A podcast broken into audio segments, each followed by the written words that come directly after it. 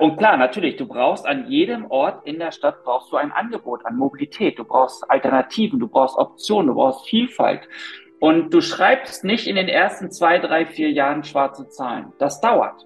Aber die Menschen müssen diese Mobilität jeden Tag sehen. Sie müssen sehen, was an Alternativen möglich ist und vorhanden ist. Und dann werden sie es einen Tag ausprobieren und dann am nächsten Tag vielleicht auch nochmal. Und dann werden sie eine Woche wieder ähm, traditionell unterwegs sein, aber so geht es, so verändert sich Mobilitätsverhalten.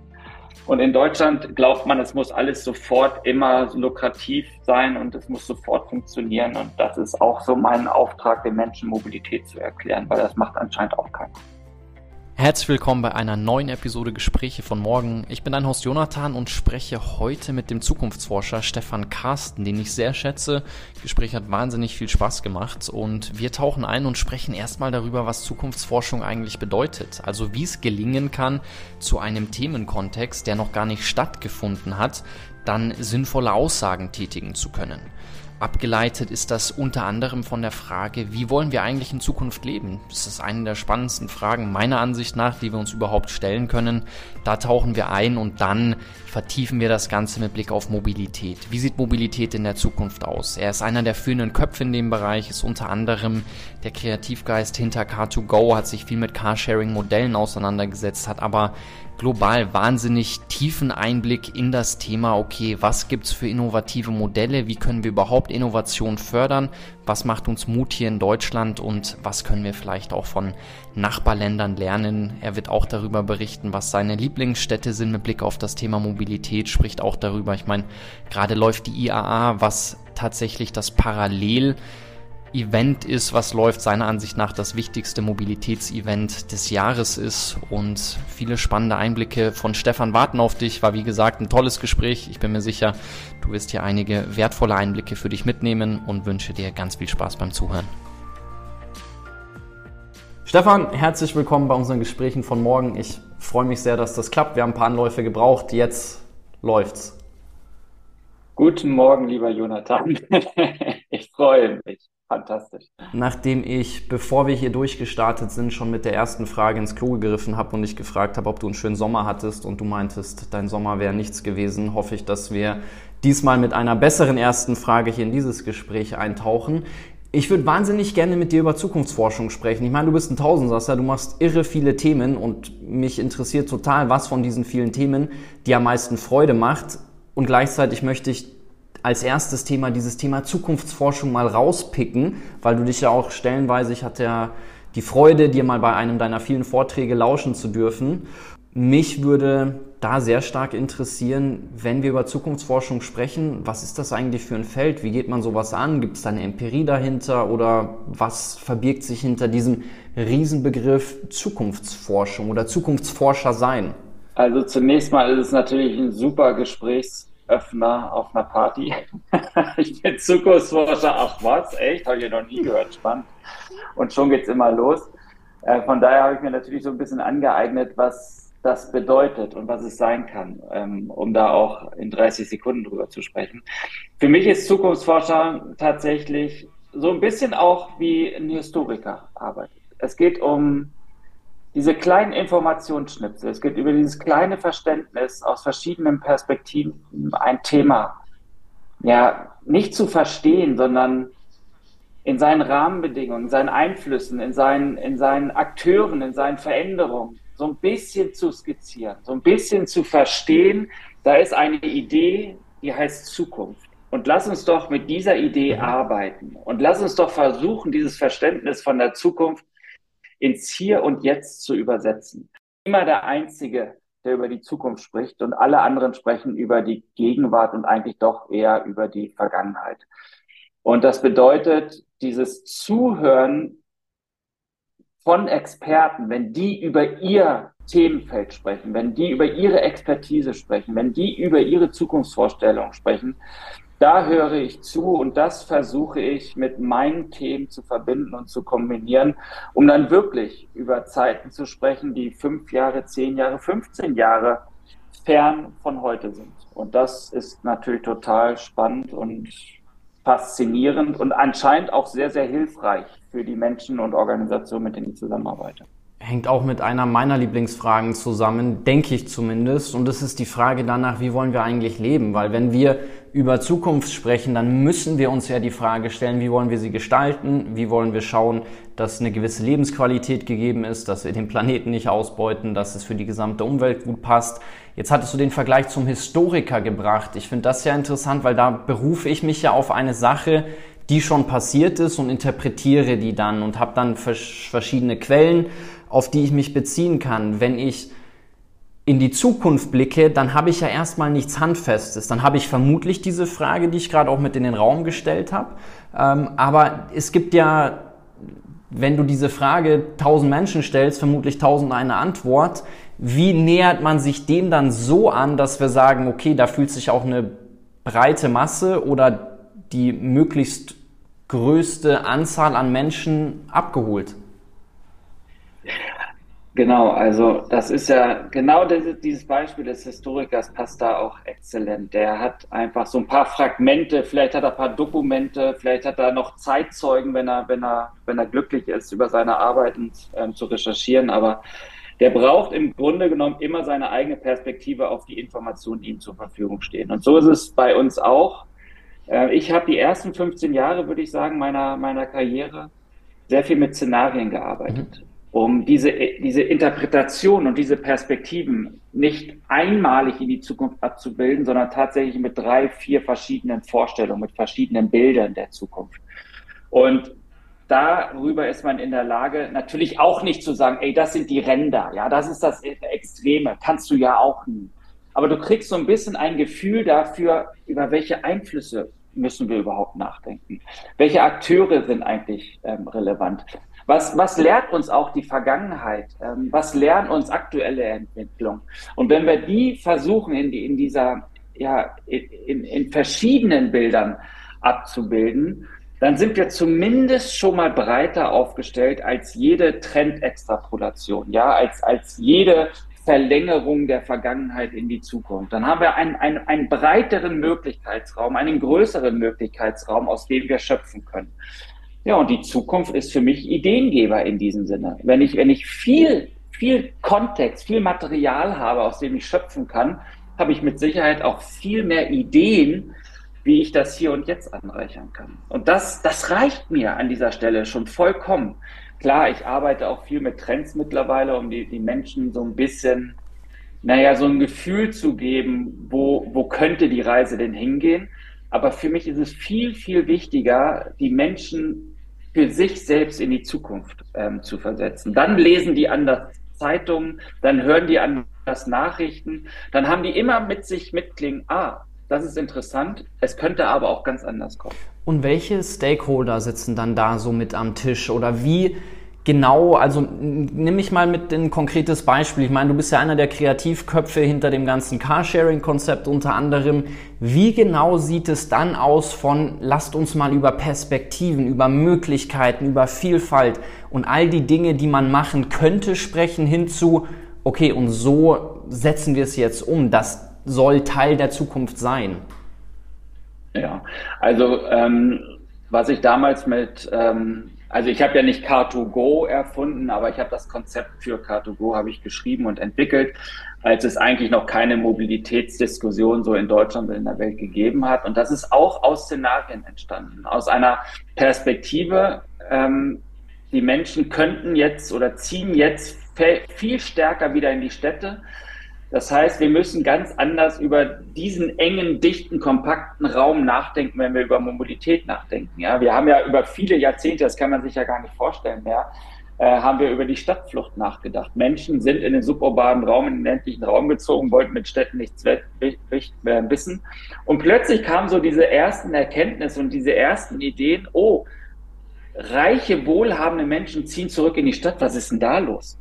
So, und da, das war so ein Szenario. Das war eine, ein Verständnis dafür, lass uns doch mal eine Wette darauf abschließen, dass dieses Szenario eintritt. Mhm. Also wird die Welt in der Stadt und die Mobilität in der Stadt gänzlich anders aussehen. So, und das habe ich mit Entscheidungsträgern diskutiert. Ich habe dazu Bilder, Informationen, ähm, andere Akteure ähm, interviewt, gesammelt, aufbereitet. Und ich habe das den Entscheidungsträgern den Konzern immer und immer wieder in immer konkreteren Schritten ähm, verdeutlicht, was da passiert. Und die haben das verstanden. Und die sind diesen Weg mitgegangen und haben gesagt, ja, das stimmt, ähm, das unterschreiben wir. Und jetzt lass uns mal diese Zukunft ganz konkret heute gestalten, indem wir mit unseren also indem wir aus unserer Produktwelt hinausgehen und uns in diese Dienstleistungswelt hineinbegeben. Und das war natürlich total spannend und eine irre Erfahrung, wie sowas funktionieren kann. Das ist auch nichts tatsächlich, was innerhalb von zwei Monaten passiert, sondern dieser Prozess, dieses Konzept so auf die Straße zu bringen, war, hat, glaube ich, zwei bis drei Jahre gedauert. Ja, weil so ein Automobilkonzern, für den ich damals gearbeitet habe, der ist natürlich ganz anders aufgestellt. Und so eine ganz neue Perspektive aus der Zukunft in die Gegenwart zu holen, ähm, stößt natürlich bei vielen erstmal auf Unverständnis, kannst du dir ja vorstellen. Ähm, aber das war ja genau die Herausforderung. Und das hat Spaß gemacht, genau das zu entwickeln. Und du sagst ja jetzt, wenn man in, vor allen Dingen in Deutschland was verändern will, dann muss man eigentlich von der Wirtschaftlichkeit her argumentieren. Ich stelle mir die Frage, wenn du jetzt über Konzepte nachdenkst, denkst du dann immer, okay, natürlich, wie muss man es verpacken, dass es in die Umsetzung kommen kann? Denkst du es vom Endziel her, wie kriegen wir eine lebenswerte Zukunft hin? Dann sprichst du vermutlich eher mit den Idealisten. Oder wie genau ist dann das Vorgehen von, okay, lasst uns mal ein Bild entwerfen und dann rechnen wir zurück? Oder sagst du, das ist da eigentlich nicht das passende Vorgehen? Also tatsächlich, ich versuche, die Themen, über die ich nachdenke, die werden ja von Dutzenden anderen Menschen auch bearbeitet. Mhm. Und ich stelle, ich finde das immer wieder total faszinierend und merkwürdig, dass ich anscheinend doch immer wieder mal andere Narrative und andere Bilder bemühe. Also ich habe jetzt vor vier oder fünf Jahren habe ich zum ersten Mal dieses Bild in die Welt gesetzt. Die Tankstelle, wie wir sie kennen, ist tot, ist, ist zu Ende. Mhm. Und natürlich habe ich damit genau das Gleiche beschrieben, wie die Elektromobilität hat gewonnen, die Batterie hat gewonnen und fossile Antriebe sind vorbei. Aber dieses Bild der Tankstelle hat wirklich ganz viele Menschen dazu gebracht, mit mir Interviews zu führen, mich einzuladen, in, in Workshops ähm, Vorträge zu halten, noch und nöcher. Einfach weil dieses Bild natürlich sehr, sehr einschlägig mhm. ist und sehr kraftvoll ist. Und das, das versuche ich. Also ich versuche eigentlich die Sprache ganz einfach und ganz verständlich zu machen, um die Menschen wirklich, auch wenn ich sie nicht mitnehmen kann, aber zumindest doch mit diesem kleinen Dorn im Kopf zu versehen. Wie war das jetzt mit der Tankstelle? Ja, und die Menschen fahren jeden Tag an irgendwelchen Tankstellen vorbei. Und wie war das? Ach, da Tankstelle war doch irgendwie was, weißt du? Und, und schon kommt irgendwo eine Zeitungsmeldung und total verkauft das deutsche Tankstellennetz und der denkt sich, Moment, das habe ich doch schon mal gehört. Da passiert wirklich irgendetwas. Und das ist dieser, das ist ein Veränderungsprozess, den ich in Organisationen reinbringen kann und natürlich immer über die Menschen ähm, das argumentieren kann und muss, die die, die die Entscheidung treffen. Also ja, ich weiß, ich, das ist natürlich total unkonkret und geht überhaupt nicht auf deine Frage ein, aber genau so versuche ich zu arbeiten. Immer wieder das worüber alle anderen nachdenken, so ein bisschen anders zu drehen und ein anderes Verständnis über die Zusammenhänge zu generieren. Und damit bin ich anscheinend relativ erfolgreich. und hast du da das Gefühl, eher reaktiv unterwegs zu sein und zu sagen, es passieren gewisse Dinge und dann versuchen wir uns dem anzupassen oder so ein bisschen, ich meine, als du den Vortrag in Kopenhagen gehalten hast, wo wir uns ja auch kennengelernt haben, hast du ja auch Bilder an die Wand geworfen und sagst, okay, in China wird diese Vision entwickelt und Städte sollen in Zukunft so aussehen aus folgenden Gründen und dann arbeiten die dahin.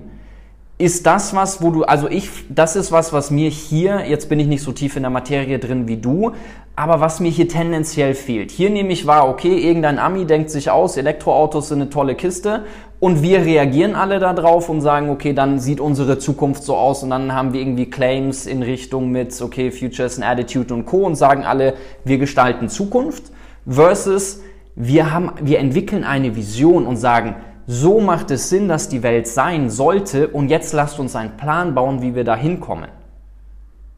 Ja, es ist immer beides. Mhm. Es ist immer beides. Also als Elon Musk seine, seine Fahrzeuge in die Welt gesetzt hat, äh, war ich ja immer noch bei diesem einen Automobilhersteller und ich habe die Manager ähm, und ich kann hier wirklich in der, in der männlichen Person sprechen. Die Manager haben alle schallend gelacht. Mhm. Ja, mhm. Und sie haben nicht nur einmal schallend gelacht, sondern sie haben zwei, drei, vier Jahre schallend mhm. gelacht mhm. und haben gesagt, was soll, was soll dieser Witzbold, ne? Der ist ja dann wieder weg. Ja. Und in dem, als ich das erste Lachen gehört habe, wusste ich, oh, hier passiert was Substanzielles. Mhm.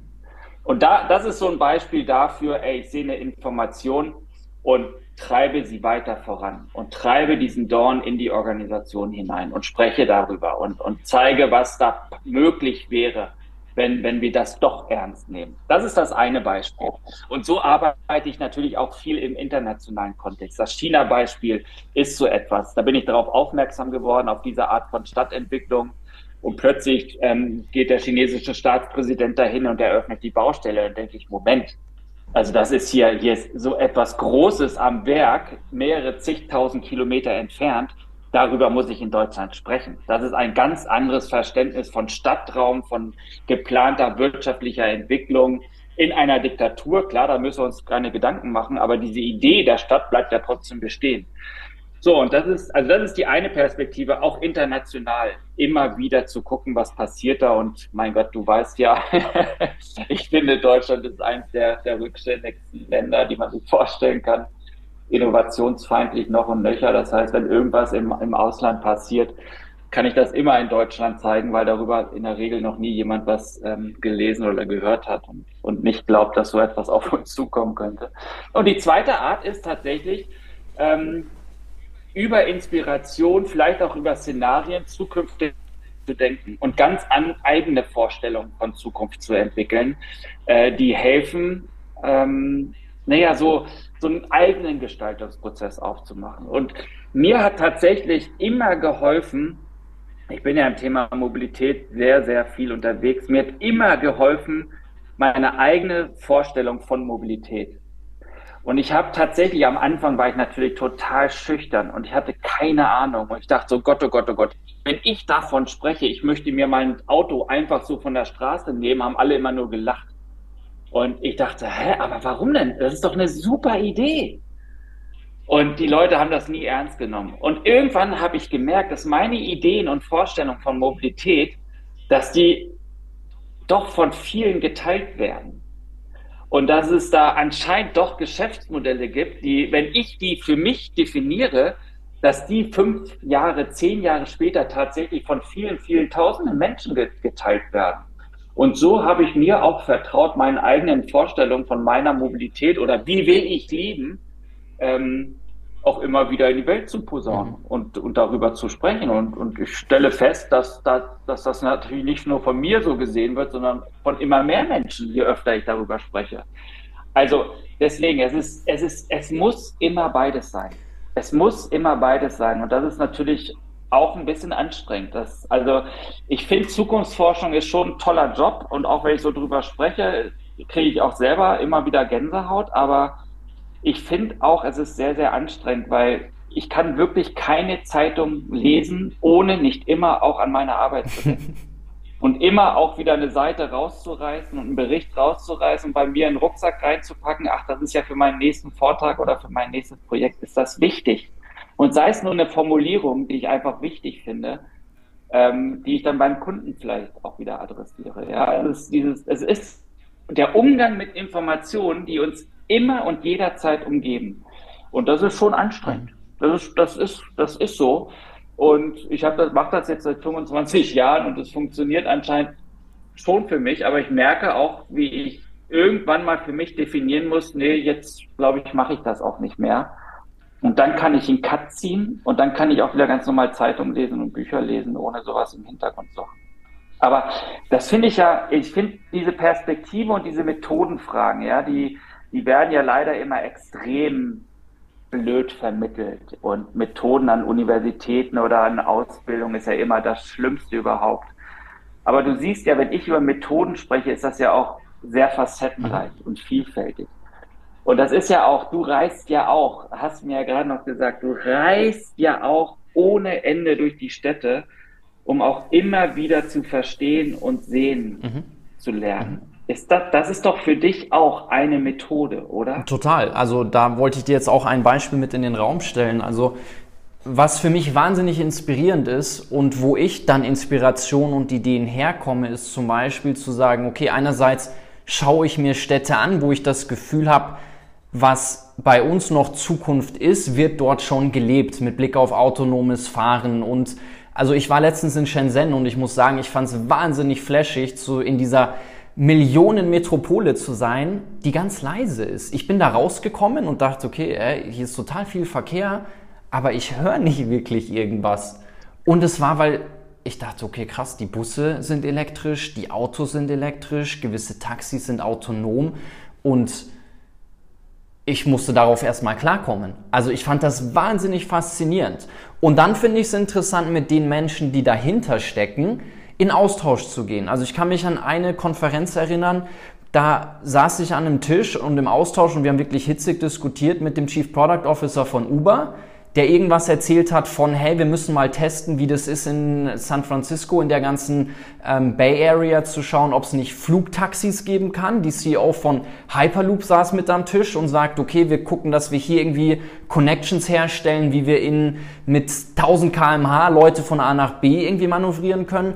Und was ich, was eine der spannendsten Sachen war, ist natürlich umstritten, aber ich habe mir, ich habe mal eine Tour bekommen, eine private bei SpaceX und hatte dort dann mit den, mit den Top-Leuten irgendwie einen, einen, kurzen Austausch und die haben über ihre Vision gesprochen und die sagen, okay, wir machen uns zumindest mal darüber Gedanken, ob wir es dann umsetzen oder nicht, sei mal dahingestellt, aber ob es nicht eine Möglichkeit gibt zu sagen, wir schicken nicht nur Leute ins Weltall, sondern wir sagen, hey, wieso kann man nicht eigentlich von London nach Sydney eine Person in 50 Minuten transportieren? Einfach mal so gesponnen. Und diese Art von Diskurs, man kann danach dann in Austausch gehen und sagen, was sind denn eigentlich die sekundären, tertiären Konsequenzen von dieser Kiste, aber einfach mal den Möglichkeitsraum aufzumachen und zu sagen, hey, wenn man einfach mal frei spinnen darf, was könnten wir uns vorstellen? Da ziehe ich irre viel Inspiration draus. Also das ist für mich sehr, sehr wertvoll. Ja, ja super. Ich habe auch ähm, viel mit, mit jungen Menschen ähm, arbeite ich zusammen ähm, um einfach deren Perspektive auf die Zukunft ähm, zu sehen. Die ist, die ist jung, die ist ähm, unbeleckt, die ist nicht, nicht schon von Restriktionen ähm, äh, kontextualisiert. Äh, ich habe das mal vor, ich glaube, das ist schon sau lange her, vor 15 Jahren kann ich mich erinnern. Das war ein super Workshop. Nur mit Auszubildenden eines großen Energieanbieters haben wir zusammengearbeitet. Und für die war vollkommen klar, das war in jedem von deren Geschäftsmodell, autonomes Fahren ist die Basis. Mhm. Vor 15 Jahren. Mhm. Und als man das dann dem Management so vorgestellt hatte, war dann immer so dieses müde Lächeln. Ah ja, ah, ja wieder autonomes Fahren. Anstatt das mal ernst zu nehmen und zu sagen, okay, wir setzen jetzt hier eine Person oder zwei Personen, setzen wir da dran, die soll das monitoren. Die soll das, die soll überprüfen, was daran ist. Und die muss auch nicht in drei Wochen ihren Bericht vorlegen. Aber wenn sie uns über die nächsten zwei, drei Jahre immer mal wieder ein Feedback gibt und uns erklärt, was, was ist der technologische Fortschritt, was sind die Geschäftsmodelle, was machen die Akteure, dann, dann reicht das ja schon, um ständig zu lernen. Ja. So, und also Zukunftserfahrung ist, ist Lernen. Mhm. Ja, und das, das, das verstehe ich nicht. Das ist organisational so leicht abzubilden. Voll also wenn du Unternehmen, ich, hab, ich arbeite so viel mit Unternehmen zusammen, ja, aber das ist immer nur heute, heute, heute. Und anstatt das zu verstehen, auch die Unsicherheit einzu, einzusetzen in das Unternehmen, zu sagen, ey, wir wissen es nicht, ja, also lasst uns das doch die Organisation so aufstellen, dass wir mehr darüber wissen und mehr darüber erfahren.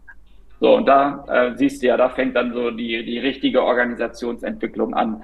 Und das ist natürlich dann super. Vor allen Dingen, weil es ja eigentlich wahnsinnig faszinierende Jobs wären. Also ich habe mir nie Gedanken darüber gemacht zu sagen, okay, wie müsste ein Job aussehen, dass ich mich zum ersten Mal in meinem Leben irgendwo anstellen lassen würde. Aber wenn jemand kommt und sagt, hey, hier, wir sind ein globaler Player, wir gestalten Zukunft, setzt du dich mal mit Themen auseinander, die wir eventuell bei uns integrieren könnten, da würde ich sagen, okay, ich meine, jetzt gerade würde es nicht gehen, aber in ein paar Jahren, da würde ich sagen, da denke ich mal drüber nach, weil das ist dann Zukunft gestalten, das ist mal die Top-Ideen aus der ganzen Welt zusammenbringen und dann zu sagen, was davon lässt sich übertragen, was davon hat für uns einen Wert, was ist interessant, aber ist gerade nicht für uns irgendwie umsetzbar und das wäre ja hoch, hoch faszinierend. Also da sage ich, okay, da in so einem Team mit drin zu sein und zu sagen, wir sind mal die Taskforce, die da rausgehen darf und sich über komplett neue Modelle Gedanken macht.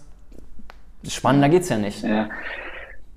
Total. Und vor allem die Menschen, die sowas machen, die lernen ja so Voll. viel über die Zukunft. Ich hatte, also was ich eben ja schon so angedeutet habe, aber dieses, wenn ich mal einen Szenarioprozess mache mit einer Organisationseinheit, sind die normalerweise immer total glücklich und happy.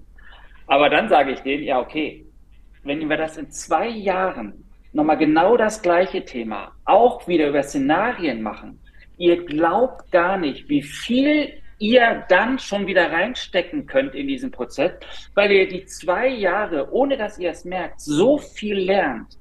Weil diese Zukünfte, die sind jetzt in eurem Kopf und ihr fangt an, die zu sehen und abzulehnen und doch wieder hervorzuholen. Und in zwei Jahren wird diese Erfahrung hier auf den Tisch gepackt und die Ergebnisse werden noch viel wertvoller sein. So. Und das ist natürlich, wenn ich jetzt 25 Jahre lerne ich über die Zukunft und werde natürlich jeden Tag neu überrascht. Und wenn so, eine, so ein Unternehmen das zwei, drei, vier, fünf Mal macht, was das für ein Erkenntnisfortschritt wäre, ist ja phänomenal. Du meintest, es muss immer in beide Richtungen gehen. Also einerseits zu schauen, okay, was passiert und gleichzeitig auch mal eine mutige Vision in den Raum zu stellen und zu sagen, jetzt rechnen wir zurück und gucken, wie wir das umsetzen können. Du bist gleichzeitig ja mit irgendwie Regierungen und ÖPNV-Verband und allen möglichen ja in irre engem Austausch, also bist ja total nah dran. Wer sind Menschen oder was sind Settings, wo du das Gefühl hast, okay, da werden solche Visionen gesponnen? Wo kriegst du wirklich Inspiration her und sagst, wenn man jetzt vielleicht nicht irgendwo ins Ausland schaut oder zumindest mal vielleicht nicht weiter als die Dachregion, wer sind Personen, wo du sagst, das ist mutig gedacht, das gibt dir richtig Zuversicht, Hoffnung, wo du sagst, wow, also mal richtig visionär? Also Personen, Personen sind mir ehrlich gesagt nie wichtig. Ich kann, ich habe keine Vorbilder, ich habe keine Menschen, an denen ich orientiere. Ich, das ist für mich, für mich wird viel zu viel über Namen tatsächlich in dieser Welt philosophiert und gesprochen und gehypt.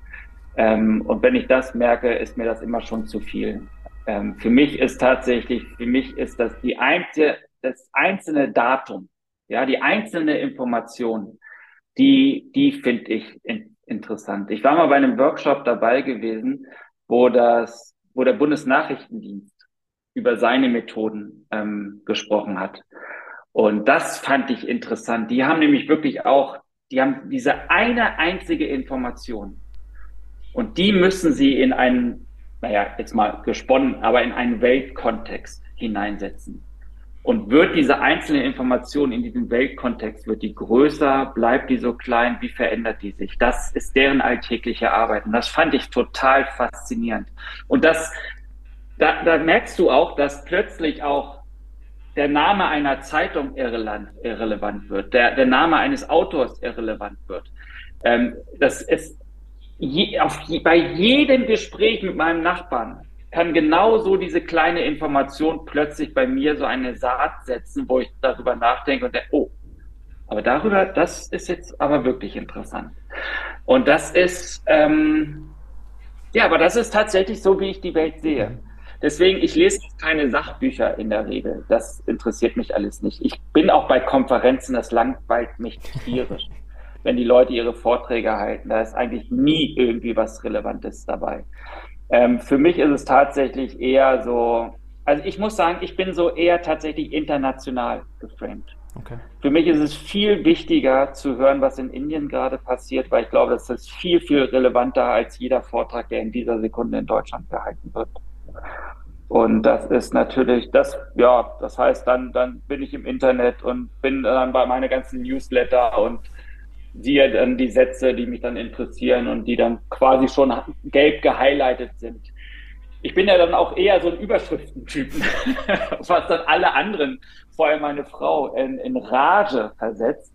Äh, ja, was war denn da noch? Äh, ja, weiß ich ehrlich gesagt nicht. Die Überschrift hat mir vollkommen gereicht zu verstehen, worum es da geht. Also ich habe es natürlich nicht verstanden, aber die Überschrift reicht mir, um die für mich zu nutzen und das mein, mit meinen Themen zu kombinieren. Ist ein bisschen unbefriedigend vielleicht, aber. Nee, nee, so nee, nee das ist gut. Also ich meine, es ist ja schön, von den Personen wegzukommen. Es gibt ja diesen ganz tollen Gedanken, der sagt so, dass es immer wieder erstaunlich ist zu sehen, was man alles schaffen kann, wenn es nicht darum geht, wer am Ende die Lorbeeren bekommt. Deswegen lass uns gerne von den Personen weggehen, aber trotzdem nochmal schauen, ohne den Blick darauf zu richten, wer dahinter steckt. Wo gehst du hin und sagst, ist ja irre, wie weit die hier sind. Vielleicht auch die Frage anders gestellt, was ist so deine Lieblingsstadt, wo du Inspiration auftankst und sagst, boah, Wahnsinn, was die schon umsetzen heute? Mhm. Also da ist es tatsächlich im Moment Paris. Ja? Oder Mailand, diese beiden. Warum? Weil, also ich finde ja, ich finde ja Kopenhagen, Amsterdam, Stockholm sind ja die schönsten Städte, die man sich überhaupt nur vorstellen kann. Äh, Amsterdam vielleicht nicht, aber Stockholm und, und Kopenhagen und Oslo sind die schönsten Städte, die man sich vorstellen kann. Aber das ist eine Entwicklung in diesen Städten seit den 70er, 80er Jahren. Also da ist der Prozess total interessant. Ähm, aber so eine Stadt wie Paris ist ja identisch jetzt lachen viele, aber es ist identisch wie Berlin. Es ist total gleich. Aus einem automobilen Kontext, in einem automobilen Kulturkreis, eine Millionenstadt, die die Hauptstadt ist, die das kulturelle Zentrum des Landes ist, zu sagen, Autos raus aus der Stadt und das so konsequent umzusetzen, und bei den Wahlen mehr Stimmen zu bekommen als vorher und das dann weiterzudrehen und dann die Sharing-Angebote dazu haben. Und jetzt, wir wissen ja, also vor, vor vier, fünf Tagen sind die Scooter in Paris ähm, verboten worden. Oder nicht verboten worden, das ist schon vor einem halben Jahr passiert, aber die sind jetzt rausgeschmissen worden, was ja total widersinnig wieder ist, weil es ja, ich kenne keine Stadt, wo die Scooter so fantastisch funktioniert haben wie in Paris und wo die Stadt komplett aufgeräumt war und jeder Scooter an seinem Haltebügel stand. Und da kommt dann halt zehn Prozent der Wahlberechtigten und sagen, nee, wir wollen das nicht mehr. Und dann die Stadt sagt, ja, okay, dann folgen wir dem auch. Und dann trotzdem auch zu sehen, wie die, wie plötzlich keine Autostraßen da mehr sind oder drei, vier Spuren von Autos, sondern plötzlich nur noch eine Spur von Autos und der Rest sind Fahrradwege und ÖPNV-Streifen. Das ist so faszinierend, so eine alte, gebaute Stadt, wie die sich innerhalb von zehn Jahren verändert hat da, da, da, da stehe ich neidvoll daneben und denke mir, boah, in so einer Stadt würde ich auch total gerne mal leben. Weil da passiert was. Und da mit den Politikern zu sprechen und das zu verstehen, was ihre Idee ist und die Menschen sagen diese Idee, das ist faszinierend. Und wenn du, also eine These, die du ja immer aufstellst, ist zu sagen, okay, es braucht natürlich klare Alternativen. Wenn die jetzt die Scooter rausschmeißen, in dem Fall dann Alternativen, wie du gesagt hast, Fahrrad, Bus genau. und okay. Ja, ja, also die Alternative ist, ist Fahrrad. Das ist Paris ist zur Fahrradstadt mutiert. Paris ist eine Stadt, die bauen jetzt U-Bahn-Linien ähm, aus, die fahren alle autonom, die U-Bahn-Linien. Auch in, wenn du das Thema in Deutschland ansprichst, dann, dann lachen immer alle. Von daher weiß ich, okay, das ist das nächste Thema den öffentlichen Personennahverkehr, der muss halt autonom werden, um fun zu funktionieren und effizient zu sein. Ähm, und klar, natürlich, du brauchst an jedem Ort in der Stadt brauchst du ein Angebot an Mobilität, du brauchst Alternativen, du brauchst Optionen, du brauchst Vielfalt. Und du schreibst nicht in den ersten zwei, drei, vier Jahren schwarze Zahlen. Das dauert. Aber die Menschen müssen diese Mobilität jeden Tag sehen. Sie müssen sehen, was an Alternativen möglich ist und vorhanden ist. Und dann werden sie es einen Tag ausprobieren und dann am nächsten Tag vielleicht auch nochmal und dann werden sie eine Woche wieder ähm, traditionell unterwegs sein. Aber so geht es, so verändert sich Mobilitätsverhalten. Und in Deutschland glaubt man, es muss alles sofort immer lukrativ sein und es muss sofort funktionieren. Und das ist auch so mein Auftrag, den Menschen Mobilität zu erklären, weil das macht anscheinend auch keiner. Ist da die Autolobby einfach zu stark? Ist unsere Politik nicht mutig genug? Oder wie kommt das, dass wir das nicht umgesetzt bekommen? Weil erstmal ist es ja, wenn man sich viele Städte anschaut, es gibt ja genügend Vorzeigestädte, Vorbilder, die das vernünftig hinbekommen in Europa. Man muss ja wirklich nicht weit schauen. Wie kommt das, ja. dass wir da also, keine Vorzeigestadt ja. in Deutschland haben, wo wir sagen, okay, ja, die machen es schon richtig gut? Ja, also ich finde, Hamburg macht es momentan richtig gut, sehr langsam, aber sie machen es richtig gut. Aber Ähm, die Autolobby ist so schwach wie nie zuvor. Die spielt keine Rolle mehr in diesem Spiel. Das, die Automobilindustrie spielt faktisch eigentlich keine Rolle mehr in diesem System. Ähm, es sind die Politiker. Es sind vor allem die Politiker vor Ort. Weißt du, so ein, so ein Landrat, mhm. ja, oder so ein, ähm, weiß ich nicht, so ein Oberbürgermeister, der glaubt immer noch, unser Wohlstandsmodell würde mit den Prinzipien der Vergangenheit in die Zukunft getragen werden können. Und er glaubt nicht, dass wir neue Lösungen brauchen, um im Wohlstand und in Nachhaltigkeit leben zu können. Diese Menschen glauben, dass das, was 60 Jahre funktioniert hat, oder vielleicht, lass uns mal vorsichtig sein, vielleicht 50 Jahre funktioniert hat, funktioniert auch in Zukunft. Und das ist natürlich illusorisch. Und das, ja, das ist, es hört sich blöd an, wenn ich das sage, aber unsere Mobilität, die heute auf unseren Straßen unterwegs ist, das ist eine politische Mobilität. Das ist das, wie Fördergelder verteilt wird. Das ist das, wie politische Entscheidungen ähm, funktionieren und, und ausgelebt werden. Ähm, das heißt, wir brauchen mutige Akteure vor Ort, die sagen, nee, ich möchte etwas, ich möchte es anders haben. Ich möchte die internationalen Vorbilder, die möchte ich auch hier haben, weil ich weiß, es hilft allen. Es hilft dem Einzelhandel, es hilft den Bürgerinnen und Bürgern, es hilft mir als Politiker, es hilft auch der Industrie, um endlich Klarheit zu haben. Aber leider haben wir solche. Es gibt von solchen Akteuren gibt es total viele, klar. Aber Deutschland ist ein großes Land und deswegen geht alles nur sehr, sehr langsam vonstatten. Es ist krass, was die noch für eine Macht haben. Ich meine, ich bin stellenweise auch auf der politischen Ebene im Austausch jetzt nicht aus Mobilitätsperspektive, sondern dann tatsächlich eher aus Sportperspektive, weil mit einer Organisation wir uns auch die Frage stellen, okay, wie kann man einen bestimmten Sport, also in dem Fall Paddeltennis, in einem Land wie Deutschland groß machen? Wie kriegt man es auch hin, dass gewisse Städte einfach ein viel attraktiveres Sportangebot haben? Ich war dieses Jahr in Rio zum ersten Mal und war wahnsinnig begeistert davon, wie viel Sportangebot du dort hast, wie sportlich die Menschen sind, wie viel die draußen sind, wo du an jeder Stelle, jede Bushaltestelle ist ein Minigym. Du gehst da spazieren in der Innenstadt, du hast so viele Sportflächen und es ist so krass zu sehen, wie auch, ich meine, es ist ja eine Form der Mobilität, wenn sich Menschen mehr bewegen, wenn die mehr draußen sind, dann sind die gesünder, sind ja auch Themen, mit denen du dich befasst, wie dann sich das wiederum auf Gesundheitssysteme auswirkt. Und dann sprechen wir stellenweise mit Politikern, die sagen, solange ich hier im Amt bin, passiert da gar nichts. Und das ist, da habe ich das Gefühl, das ist so ein bisschen wie wenn ich in ein Land einreise und mir einfach die Person in dem Land zeigen will, ich bin in diesem Moment die mächtigste Person in deinem Leben und wenn ich dich hier nicht reinlassen will, so ich lasse dir jetzt einfach noch 20 Minuten warten und stelle dir noch 10 weitere dumme Fragen und zeig dir einfach, ich sitze am längeren Hebel und du hast gar nichts zu melden. Und dann denke ich mir, Mann, ihr Politiker, ihr seid in gestaltenden Positionen. Wir sprechen darüber, wie man es schaffen kann. Das sind ja wirklich Themen, die wertschaffend sind für die Bevölkerung. Und die sperren und ich habe das Gefühl, die sperren einfach aus Prinzip. Die sagen, nee, ich hatte den Job hier. Solange ich hier im Amt bin, passiert da gar nichts. Ja, Politik ist kein Ausbildungsberuf. Ne? Also jeder Hinz und Kunz äh, kann Politiker werden und kann seine Macht, seine persönliche, individuelle Macht, kann er, kann er ausleben. Ähm, die Lobbyisten tun alles dafür, um diese Hinzens und Kunzens äh, mit ihren Geschenken zu versorgen wir sind ja mittlerweile ein, ein hochkorruptes Land in, in jeder Beziehung. Und der öffentliche Raum, die Öffentlichkeit, das soziale Miteinander, ähm, das hat keinen Faktor, hat keinen Wert.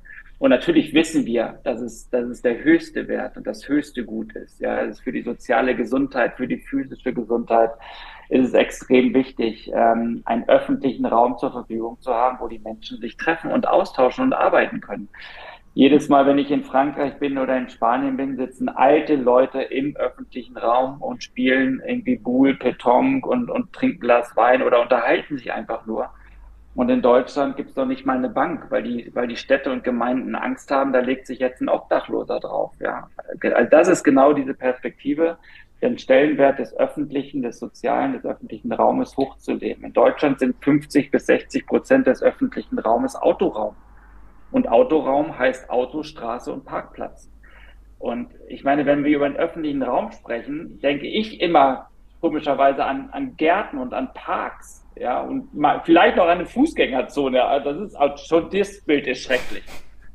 Aber dass ein öffentlicher Raum Autostraßen und Parkplätze sind, Um Gottes Willen. 50 bis 60 Prozent, um Gottes Willen. Das ist doch nicht unser Lebensumfeld.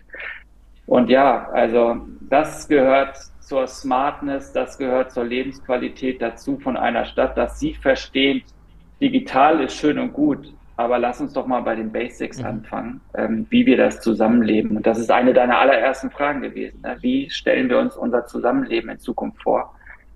Und da würde es mir schon reichen, wenn wir einen öffentlichen Raum haben, wo wir zusammenleben und zusammenkommen. Das war tatsächlich eine weitere Sache, die mich an China positiv fasziniert hat. Ich meine, es gibt tausend Sachen, die wir ja immer wieder gerne an China kritisieren, aber neben der Ruhe in der Stadt fand ich die Nutzung des öffentlichen Raums, wo also ich war so angetan davon, als durch die verbotene Stadt in China gelaufen bin und dann bin ich, habe mich einfach treiben lassen. Dann gehe ich irgendwie 400 Meter weiter und sehe mitten in der Stadt schwimmen die Leute im See.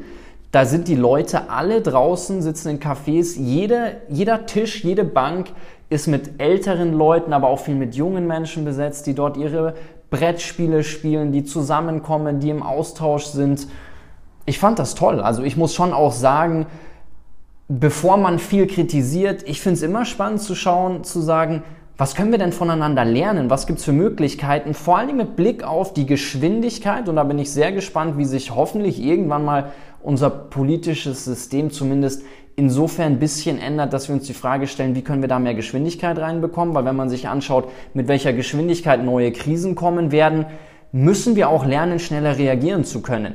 Und müssen wir auch schauen, okay, wie und welche Möglichkeiten kann es dafür geben. Und jetzt plädiere ich nur irgendwie für ein autokratisches System, aber irgendwo ein gewisser Mittelweg, glaube ich, könnte sehr hilfreich sein, wenn es clever aufgesetzt ist. Ja, ich würde mir ganz gerne mal wieder so ein weißes Blatt Papier mhm. wünschen, mhm. ja, wo, wo wir skizzieren, so das sind unsere Ziele. Ähm, und da, das müssen wir, da wollen wir jetzt hin und das wollen wir erreichen und dafür löschen wir alles, was wir jetzt haben äh, löschen unsere Vorstellungen, löschen unsere Gesetze, löschen unsere, unsere, unsere Förderpakete und, und fangen einfach mit diesen zehn Zielen an und setzen die um. Leider geht es ja in Deutschland immer nur, wir versuchen das bestehende System immer so ganz leicht zu modifizieren, damit es wieder ein halbes Jahr irgendwie funktioniert. Und das funktioniert so überhaupt gar nicht. Wir brauchen eine Vorstellung über die Zukunft und das ist unser Ziel und das müssen wir auch über die Parteien hinweg so versuchen zu erreichen. Das heißt, wir brauchen überparteiliche, wir brauchen einen überparteilichen Konsens, was uns wichtig ist. Und nur dann können wir den dann über die Legislaturperioden hinaus auch entwickeln. Und das sehe ich in Deutschland tatsächlich im Moment überhaupt gar nicht.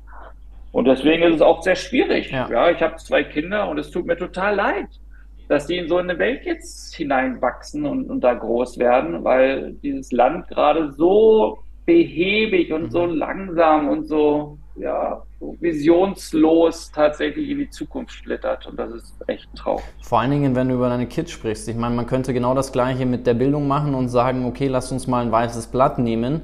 Egal, wem du dieses weiße Blatt gibst, wir würden ja nie da landen, wo wir stehen. Das Fass will ich jetzt nicht aufmachen, weil wir sprechen über Mobilitätsthemen heute und Zukunftsforschung, aber da hätten wir ja genau das gleiche Modell. Ja, Total, total. Mit meinen Kindern war ich ja jetzt auch noch mal in Kopenhagen gewesen und der Tag sah so aus, wir haben irgendwie zwei Stunden in einem Park gelegen, haben da den, den Kopenhagenern beim Leben zugeguckt. Wir sind da mitten im Hafen da ins Wasser gesprungen, äh, was die Perspektive so drastisch verändert. Ja, also der, der Kopf versteht nicht, als, als Berliner, als Deutscher, wie es möglich sein kann, mitten in einer Stadt in ein Hafenbecken zu springen. Und die Kinder sind am Ende dieses Tages, also Park, da waren wir noch was essen, dann waren wir im Wasser. Das war unser Kopenhagen-Tag. Die sind nach Hause gekommen abends und haben gesagt, boah, es war so schön. Ja. ja, und ich, ich wusste, die haben also Mobilität at its best mhm. erfahren und erspürt. Und wir haben nicht viel gemacht. Ja. Wir waren, standen nicht im Verkehrsstau. Ja. Wir waren frei, was wir machen konnten. Den Stau, den haben wir leider hier in München sehr, sehr viel, weil überall Baustellen sind. Aber was wir dafür zusätzlich hier auch haben, ist der Eisbach. Immer wenn ich über München rede, sage ich, das ist die schönste Sache. Also das mit zumindest den Hafen springen. Jetzt haben wir keinen Hafen, aber das mitten in der Stadt du die Möglichkeit hast, in echt toller Wasserqualität so zu schwimmen. Das sage ich auch, weil das gleich mein nächster Termin ist. Ich treffe einfach einen Gesellschafter und wir machen unser Treffen am Eisbach, treffen uns bei der ersten Welle, fahren zur zweiten Welle und das ist ein Termin. So dass das geht in München, muss ich sagen, das ist wirklich, für mich ist das das Beste an München. Ich liebe den Eisbach wahnsinnig. Ja, ja. Äh, großartig. Ich meine, wenn du in Basel bist, lässt du dich einfach im Rhein ja. treiben, ne? von einer Station zur anderen. Also was das mit einem macht, voll, voll. das ist das. Also, ja. Du hattest über Kopenhagen gerade gesprochen. Das ist vielleicht eine schöne Überleitung, weil da haben wir uns ja auch kennengelernt. In einem Kontext in Form von, lasst uns mal über Zukunft der Mobilität sprechen mit einem großen Automobilanbieter. Und haben da, ich fand das schön, dass viele Diskurse dort sehr offen geführt wurden, auch mit Blick auf, okay, wie können eigentlich unsere Geschäftsmodelle in Zukunft aussehen, damit es uns überhaupt noch gibt. Und die haben alle verstanden, okay, wir müssen irgendwas anders machen. Ich fand es sehr augenöffnend, als zum Beispiel die Händler, die Autohändler darüber gesprochen haben, dass sie, dass viele Organisationen ihren Mitarbeitenden jetzt Mobilitätsbudgets geben und sich eigentlich der, der, der, absolute Großteil der Menschen dagegen entscheidet zu sagen, dann nehme ich mir einen Dienstwagen, sondern dann setze ich dieses Budget anders ein. Du hast sehr viel Einblick, was die großen und hast ja auch bei einem gearbeitet, die großen Automotive Player hier betrifft. Wie können die sich denn deiner Ansicht nach aufstellen? Wenn ich jetzt sagen würde, Stefan, du darfst CEO von dem Automobilhersteller XY sein und du darfst alles entscheiden und durchboxen. Wie würdest du die Organisation aufstellen, dass die zukunftsfähig ist, dass die auch ja, gut bestehen kann, dass die vielleicht auch Mobilitätsplayer wird? Also wie, wie würdest du das angehen? Ja, ich würde, ich würde Ihnen sagen oder ich würde meiner Organisation ähm, ähm, zum Verstehen geben, dass Zugang, Zugang ist der, der Schlüssel ähm, in der Zukunft. Und wie kann ich die DNA des Unternehmens im Sinne eines Zugangs verbessern? Weil wir wissen, dass die wichtigsten Anforderungen an die Mobilität der Zukunft sind Flexibilität und Unabhängigkeit. Und die heutigen Automobilhersteller glauben, ach ja, das ist ja das Auto. Das ist ja, wir sind ja, wir sind ja fein raus. Das Auto ist ja flexibel und unabhängig. Und die verstehen gar nicht, dass eine Parkplatzsuche, dass das Stehen im Stau, dass das Auto, was 23 Stunden auf dem Parkplatz steht, genau das Gegenteil ist. Mhm. So, das heißt, ich würde versuchen, die Produktsparte in diesem Unternehmen immer kleiner und immer irrelevanter werden zu lassen und die Zugangssparte zu Mobilität immer größer. Und ich würde mich fragen, wie kann ich es schaffen, dass ich meinen Kunden und meinen, den zukünftigen Zielgruppen einen Zugang zur Mobilität, die die, die DNA meines Unternehmens mit einschließt, ähm, zur Verfügung stellen kann. Und das, das können Mobilitätspakete sein. Ähm, das können ganz individuelle kleine Dienste sein, aber das sind eigentlich immer Kooperationen mhm. mit einer Vielzahl von Akteuren, die ich heute möglicherweise noch gar nicht kenne. Und das ist natürlich im Kern äh, zentral. Als ich das vor 15, das ist ja schon 20 Jahre, glaube ich, her, als ich das damals für den Automobilkonzern entwickelt habe, hat man geglaubt, wir machen das alles selbst mhm. im Unternehmen. Und das ist komplett gescheitert. Mhm. Und das heißt, es gibt so viel Kompetenzen in dieser Welt, ähm, sei es Fahrradanbieter, ähm, sei es Scooterakteure, sei es ÖPNV-Anbieter, die vor Ort Wissen um die Mobilität haben, mit denen muss ich zusammenarbeiten. Wenn ich das nicht schaffe, gutes Kooperationsmanagement auf die Beine zu stellen, werde ich als Unternehmen nicht erfolgreich sein. Und das trifft, glaube ich, die Automobilbranche extrem. Ich hatte das, das Lachen der Manager vorhin schon skizziert. Die glauben immer noch, sie wären die größten und, und, und besten und wichtigsten. Und das ist nicht mehr der Fall. Sie müssen mit jedem kleinsten Akteur heute auf Augenhöhe kooperieren, um die Zukunft der Mobilität für das Unternehmen zu gewährleisten. Also eine gewisse Plattformlogik, vielleicht so als Analogie könnte man sich mal anschauen, wie zum Beispiel WeChat in China aufgesetzt ist, finde ich ganz interessant, was die da alles zusammenbringen, dass du nicht sagst, okay, du brauchst 30 Apps, sondern eine. Ich meine, hat auch wieder Nachteile, muss man sich natürlich auch Gedanken darüber machen, was die dann für eine Macht haben. Aber wenn du jetzt sagen würdest, sowas für Mobilität gedacht, dass du eigentlich auf eine Plattform gehen kannst, einen Player hast, wo du sagst, oder dann wird es ein paar Player geben, aber wo du zumindest deutlich mehr Angebote in ein Modell kombiniert hast, muss ja nicht alles die gleiche Firma sein. So kann man es sich in etwa vorstellen, oder? Total, total. Also du brauchst im Grunde genommen einen roten Faden dieser Idee. Und an diesen roten Faden kannst du ja ganz viel anflanschen. Da kannst du ganz viele Verbindungen und Verzweigungen, natürlich ein Ökosystem, Netzwerk, Plattform im, im Neudeutsch, ähm, ähm, ähm, im Altdeutsch anflanschen. Aber dieser rote Faden, diese Idee, wo will ich denn hin, mhm. die muss klar sein. Und das Lustige ist, es findet ja gerade die wichtigste Mobilitätsmesse, Konferenz ähm, überhaupt statt. Und das ist eben nicht die IAA in München, sondern es ist die Zukunft Nahverkehr in Berlin, ähm, wo die DB Regio ähm, als der Nahverkehrsakteur in, in Deutschland ähm, eine Riesenkonferenz auf die Beine gestellt hat mit 150 Speakern, ähm, wo sie im Grunde genommen die, die zukünftige Mobilität in einem Pfad skizziert hat. Und dann kommt man in die nächste Halle, und das ist der sogenannte Marktplatz. Und da sind alle möglichen Unternehmen und, und Akteure sitzen da mit ihren Ständen um eigentlich nicht zu sagen, hey, wir haben die Lösung, sondern wir nehmen diese, diese Skizze der Mobilität, nehmen wir als Ausgangspunkt, um mit euch darüber zu diskutieren, wie können wir denn jetzt den Nahverkehr vor Ort tatsächlich mit unseren Ideen und Vorstellungen verbessern. Und das ist, das ist der rote Faden, ist der Nahverkehr der Zukunft. Und alle anderen Akteure, alle anderen Plattformmitglieder, ähm, die verbessern ihn kontinuierlich kontinuierlich. Und da, da lernen wir gemeinsam, was das bedeuten kann.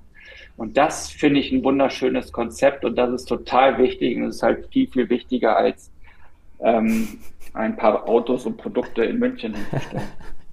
Warst du da vor Ort? Hast du ein paar Impulse auch mitgenommen jetzt in Berlin, die du aufsaugen konntest, wo du sagst, wieder neue Inspiration?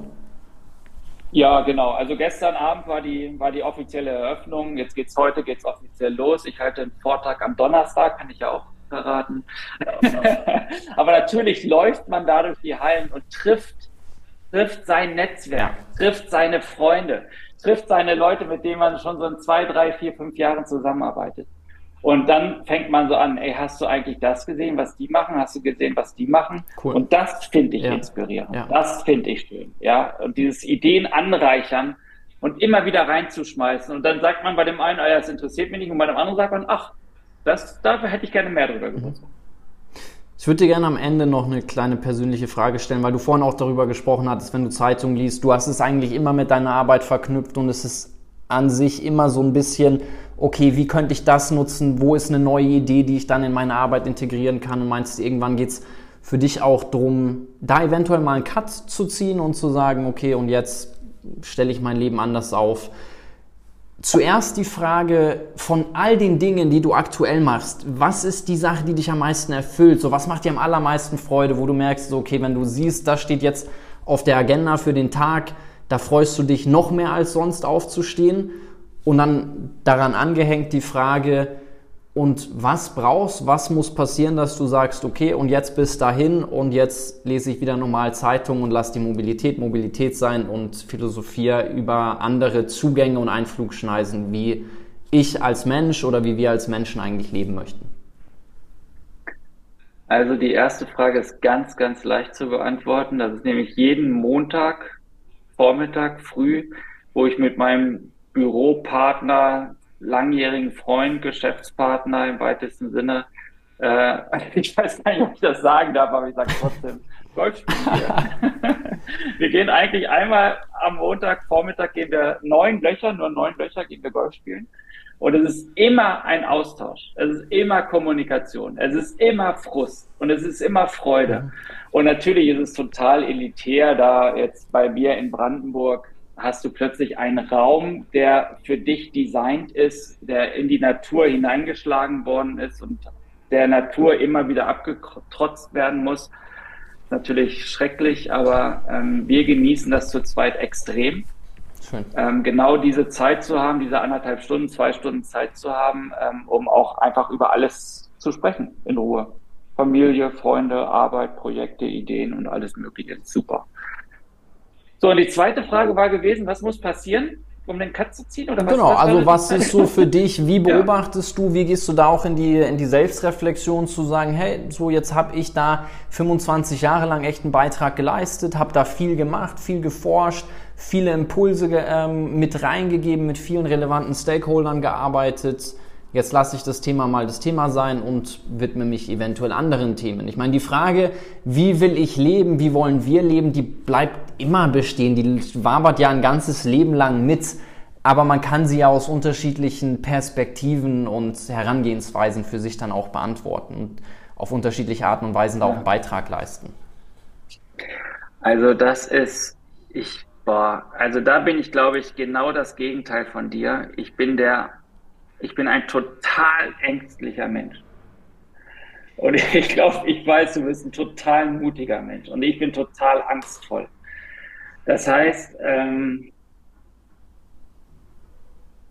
ich glaube, der Cut, den ich ziehe, ist ein Cut zwischen Beruf und Freizeit, mhm. zwischen Arbeit und Freizeit. Ich glaube, ich könnte nicht, ich hätte Angst davor, einen Cut zu ziehen das Thema lasse ich jetzt sein und widme mich einem neuen Thema. Mhm. Ich glaube, da bin ich viel zu angstbesessen im Sinne von, kann das für mich funktionieren? Kann ich das gut? Kann ich das genauso gut? Ich freue mich auf den Cut, wo ich sage, jetzt höre ich auf zu arbeiten und widme mich nur noch meiner Familie und meinem Leben und ähm, dem Ehren. Aber ähm, ich finde das, ich finde das, boah, ich, also das finde ich ja, wenn ich meine Arbeitskollegen sehe, ja, wie die nicht loslassen können, mhm. muss ich sagen, das ist ja das abschreckendste Beispiel überhaupt. Das will ich nicht. Ich will irgendwann, ich, ich glaube, für mich ist dieser Cut viel, viel wichtiger, so dass es mir extrem schwer fällt, darüber zu sprechen, weil ich weiß, das ist dann der Cut, wo alles anders wird. Und überhaupt nicht besser, aber alles anders. Aber das ist ja mit dieser Frage bringst du mich so aufs Glatteis, weil ich so, weil ich das, weil ich gar nicht für mich das so zu Ende definiert habe, was das eigentlich bedeutet und wann das das für mich bedeutet. Boah. Das ist ja wie immer. Ich berate ja alle anderen immer fantastisch. Ähm, wenn du wenn du auf einem Geschäft sitzt, was nicht funktioniert, hörst bloß auf. Aber für einen selbst das genau strategisch zu definieren, habe ich natürlich noch nie gemacht. Ja großartig. Ist ja auch völlig legitim. Ich meine, du hattest nur vorhin drüber gesprochen. Ich dachte, ich greife mal auf, aber ja. ist ja auch ein schöner Cliffhanger. Dann können wir bei unserer nächsten Begegnung oder in den nächsten Jahren immer mal wieder drüber sprechen. Ich hoffe auf jeden Fall, dass es noch nicht in allzu naher Zukunft ist. Wenn du es dir wünschst, dann wünsche ich es dir natürlich auch. Aber das, was du machst, ist wichtig und ich hoffe, dass du es noch eine Zeit lang machst. Du bist ja auch noch jung, deswegen. Ähm, und golfen tust du ja eh schon montags, vormittags, deswegen könnte ja schlimmer sein. Danke, Jonathan. Sehe ich genauso. Vielen Dank. Das war sehr, sehr nett. Äh, macht immer wahnsinnig viel Spaß, mit dir zu sprechen. Ich wünsche dir alles Gute, eine schöne Woche, viel Spaß bei deinem Vortrag am Donnerstag. Wird zwar dann in der Vergangenheit liegen, wenn wir das hier ausstrahlen, aber trotzdem ähm, eine gute Zeit, viel Spaß. Freue mich, wenn wir uns in irgendeinem Kontext dann bald mal wiedersehen und weiter Ideen spinnen und austauschen. Ich danke dir. Bis zum nächsten Mal. Danke. Ciao.